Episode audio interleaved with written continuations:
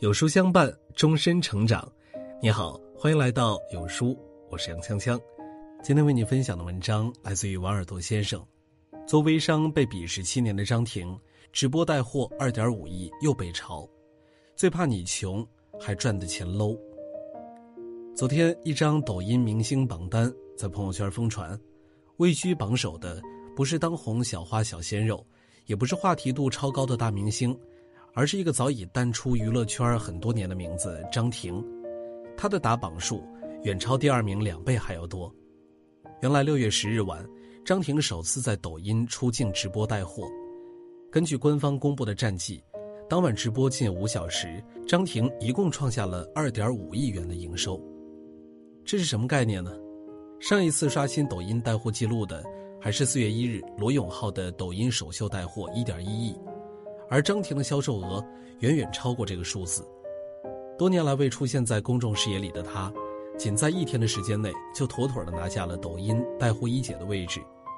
不得不说，这强大的商业价值和营销实力，真的让人惊讶并佩服。可翻翻网上的评论，全是对她的嘲讽和鄙夷。好好的明星不当，怎么就去做微商了呢？本来挺喜欢她的，现在真的有点掉价。长这么漂亮做这种事儿是不是疯了？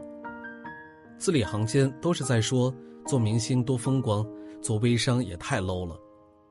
看到这儿，我真是有种哭笑不得的感觉。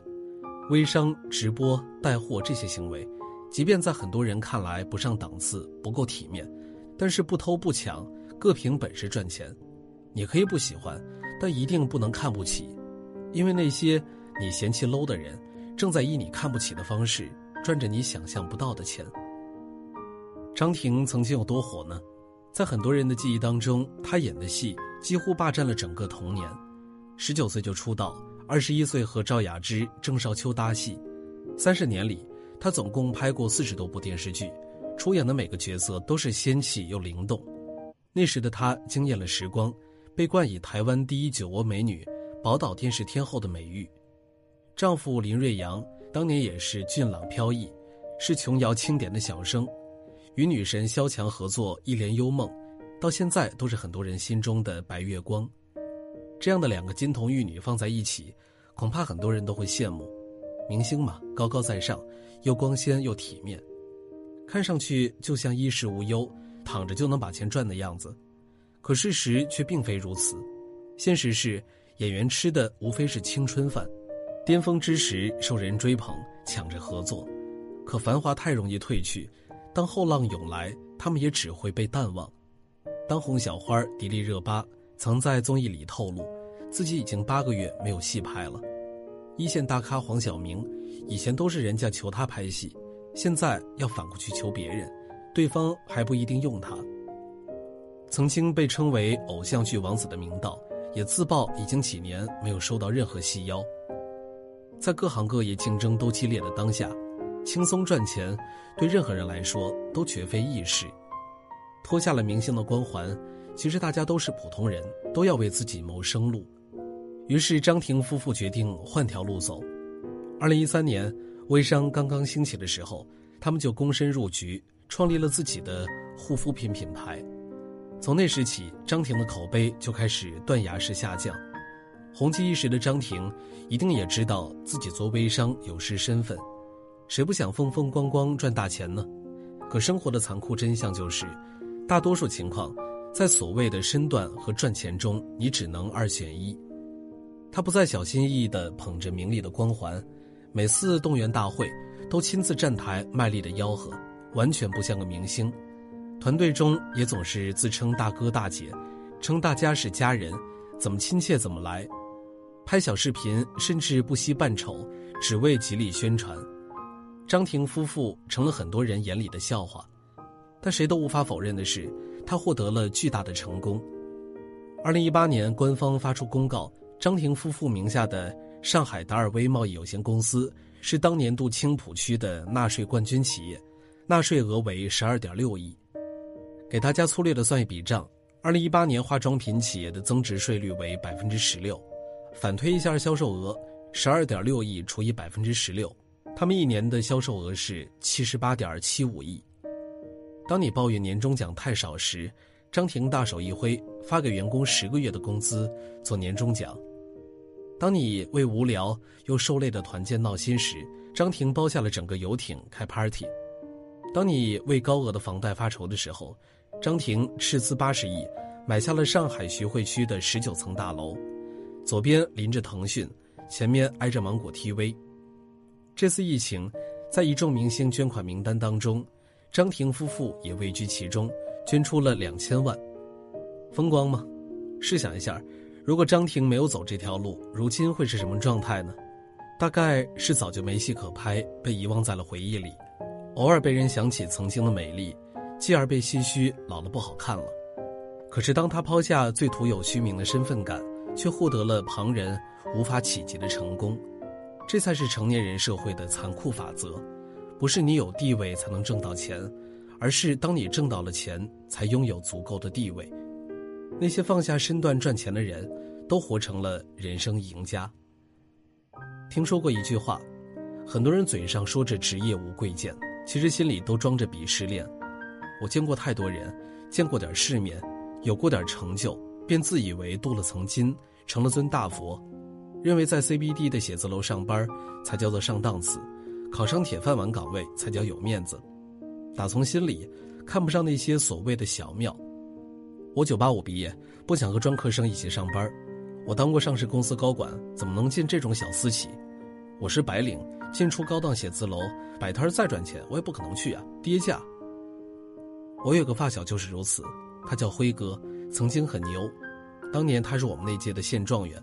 优先录取进了985，后来又保送进重点大学，硕博连读，在我们这儿可是最高的学历，人人都喊他博士，教育孩子都说要向他学习，有出息，这让他有些飘飘然。快毕业的时候，他比谁都纠结，因为学的是材料化学，就业方向要么是去高校，要么是去企业泡实验室，他都不愿意，索性想转行。但他看上的都是金融、技术这些高大上行业，又只想去大公司，结果都是以专业不对口、没有相关工作经验为由被拒绝。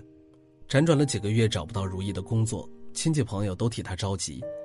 有人出于好意给他介绍了地产销售的岗位，毕竟转行门槛相对较低，收入也相当可观。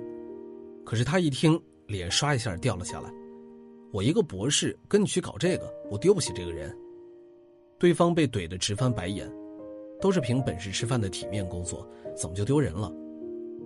后来的几年，听说他一直没有找到一个稳定的工作，一边不停的嫌弃这个鄙夷那个，一边期待着一份五百强企业的 offer 从天而降。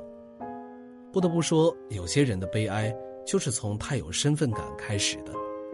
最失败的，从来不是无路可走，而是守株待兔；最难看的，从来不是你赚钱的姿态。而是你根本赚不到钱。我想到了都挺好里的苏明哲，他是苏家的长子，又是名校斯坦福的毕业生，自觉得很有地位。可是，一次意外让他失了业。彼时，美国的就业环境低迷，根本找不到满意的高薪工作，很多跟他一样的高材生都被迫转行做起了服务员，但其实赚的一点也不少。毕竟人人都有家要养，有工作比没工作强。可是苏明哲就是不干。宁愿在家当家庭主妇，也绝不做他觉得掉价的工作。不仅如此，还豪气的要给老爸买个三室一厅的房，并且大包大揽要请保姆，以至于妻子和孩子被迫过着拮据的日子，最后忍不住要和他离婚。谁不是在人生的汪洋里驾着小船艰难远航呢？变故灾难像浪头一样，随时都会拍过来。当巨浪打来。能拼命抓住救生圈的人，才有机会活下来，而那些连救生圈都嫌太 low 的人，只能等着慢慢溺死。最近一段时间，携程董事长梁建章频频出现在直播间，一个商界大佬 cosplay 成唐伯虎，亲自在直播间吆喝卖货，造型雷人，表演滑稽，一出场就被喷得体无完肤，被喷颜值低，被喷太猥琐，被喷侮辱了唐伯虎。有人把他当做个笑话，可是我在他的身上却看到了成年人的自救。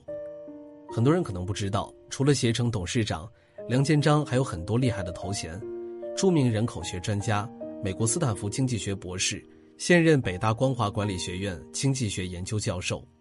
这样的身份加起来，太符合我们所说的高大上。可是受疫情的影响，主营旅游业的携程网，今年第一季度的净收入比上季度大幅下降，一下子折了百分之四十二点零七。与此同时，管理费用又大大的增加，上涨了百分之一百三十五点六八。这是一个下属两万五千员工的大企业，损失这么大，怎么保障这么多员工的生活的？每个中年人都不容易。一睁眼，周围都是要依靠他的人，却没有他可以依靠的人。梁建章根本顾不上别人的讥讽，几次以各种造型开直播，一会儿女扮男装成白娘子，一会儿又化妆成贵州苗王。就凭着这几次拉下脸面的直播，梁建章为携程带来了六千万的收入，大大缓解了疫情下的危机。这不就是从未向生活低头的样子吗？不管好不好看。总要先吃饱饭，才能够保护需要保护的人。成年人的世界，除了没有容易二字，也没有如常二字。但高光时刻可以享受诗和远方，低谷时刻又能为柴米油盐弯腰低头拼尽全力，这才是最了不起的。所以我们才会看到越来越多不可思议的人，干起了不太体面的事儿。疫情下，零售行业遭到重创。堂堂苏宁副总裁开始在朋友圈卖内裤，单向街书店也在疫情中遭受损失。曾经视金钱如粪土的许知远走进直播间开始自救。文青代表高晓松甚至跑到李佳琦的直播间，配合气氛涂上了口红。普通人如你我，地位再高，身份再牛，牛得过这些明星老板吗？连他们也从高高在上跌至庸俗。我们还有什么理由自命不凡，假装清高的对一切都不屑一顾呢？这个时代从来不缺机会，你之所以会穷，唯一原因就是在应该拼搏的机会面前，想的太多，做的太少。有一个记者曾经问蔡澜：“高考失败了怎么办呢？”蔡澜回答说：“不想念大学了，你不能去麦当劳做事儿了。”很多人想过人上人的生活。却不愿吃人下人的苦，可每个终究能成大事的人，谁不是先放低姿态和鸡毛蒜皮死磕，之后才有资格看风花雪月呢？正如一个人要跳得又高又远，最有效的动作就是先往后退，下蹲助跑。有人说，这个世界不属于八零后，也不属于九零后，更不属于零零后，而是属于脸皮厚的。这种脸皮厚。不是恬不知耻，而是能够拉低身段，迎难而上，敢于追求自己想要的生活。只有内心强大到混蛋，你才会少掉很多遗憾。与君共勉。听完了今天的文章，有书君有件事儿想和大家说。有书友反馈说，最近不会按时收到有书的文章了，那是因为公众号现在不再按时间推送，而是有了新的算法。如果您跟有书互动多，有书就会出现在您列表靠前的位置。如果您想要更多的看到有书，就麻烦您点一点再看，多和我们互动，这样有书就能出现在您公众号靠前的位置了。走心的朋友越来越少，所以您才对我们越来越重要。未来的日子还希望有您一路同行。好，那今天的文章就分享到这儿了，长按扫描文末二维码。在有书公众号菜单免费领取五十二本好书，每天都有主播读给你听。那明天同一时间，我们不见不散。